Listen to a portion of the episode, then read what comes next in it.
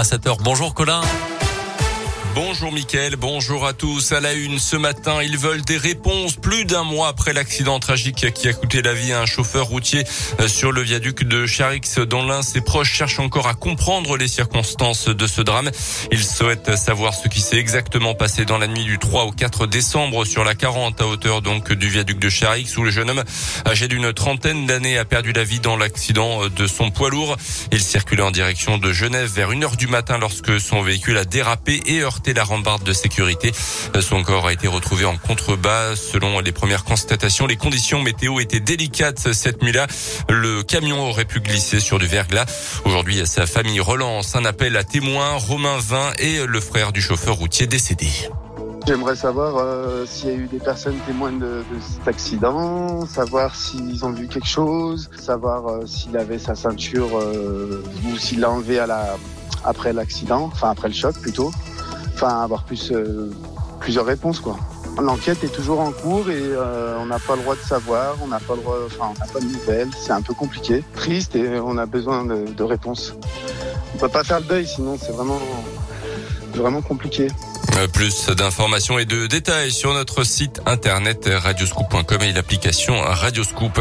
Deux mystérieux strass de sang découvertes lundi soir vers 22h à Bourg-en-Bresse, rue Charles Robin par une patrouille de police. Traces qui ont conduit jusqu'à un appartement. Le locataire a expliqué que son ami s'était présenté chez lui la tête ensanglantée et qu'il avait été ramené à son domicile. Après vérification, la victime a confirmé les propos de son ami précisant avoir été pris d'un malaise en pleine rue. En bref, une journée consacrée à l'enseignement supérieur sur le campus de Lyon 3 à Bourg-en-Bresse. Ça sera toute l'après-midi. Deux conférences sont prévues autour des formations en alternance et des licences de droit gestion et du BUT carrière juridique. Plus de 500 000 cas positifs au Covid en 24 heures. Nouveau triste record en France hier.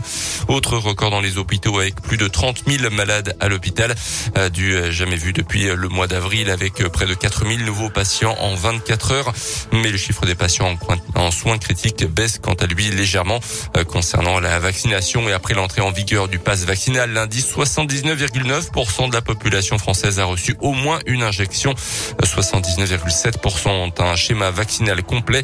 Note également que les laboratoires Pfizer BioNTech ont débuté l'essai clinique d'un vaccin spécifique contre le variant Omicron.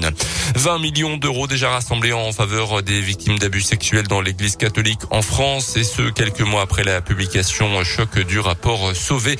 L'épiscopat avait reconnu la responsabilité de l'église dans ses actes et annoncé qu'il allait récolter des fonds.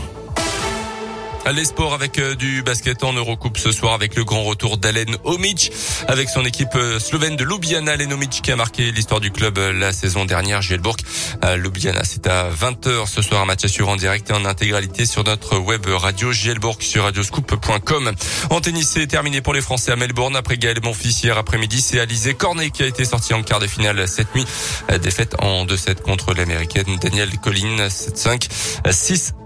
On termine enfin avec cette triste annonce de Florent Pagny. Hier, le chanteur a expliqué sur son compte Instagram qu'il souffrait d'un cancer du poumon. L'artiste de 60 ans va désormais suivre un traitement de 6 mois en chimio notamment. Il annule donc l'intégralité des concerts de sa tournée. Il devait venir dans la région à la Tony Garnier à Lyon le 8 mars prochain. En revanche, il sera bien présent dans son fauteuil rouge du jury de The Voice puisque les émissions ont déjà été enregistrées. Merci beaucoup Colin Code, 7h04 dans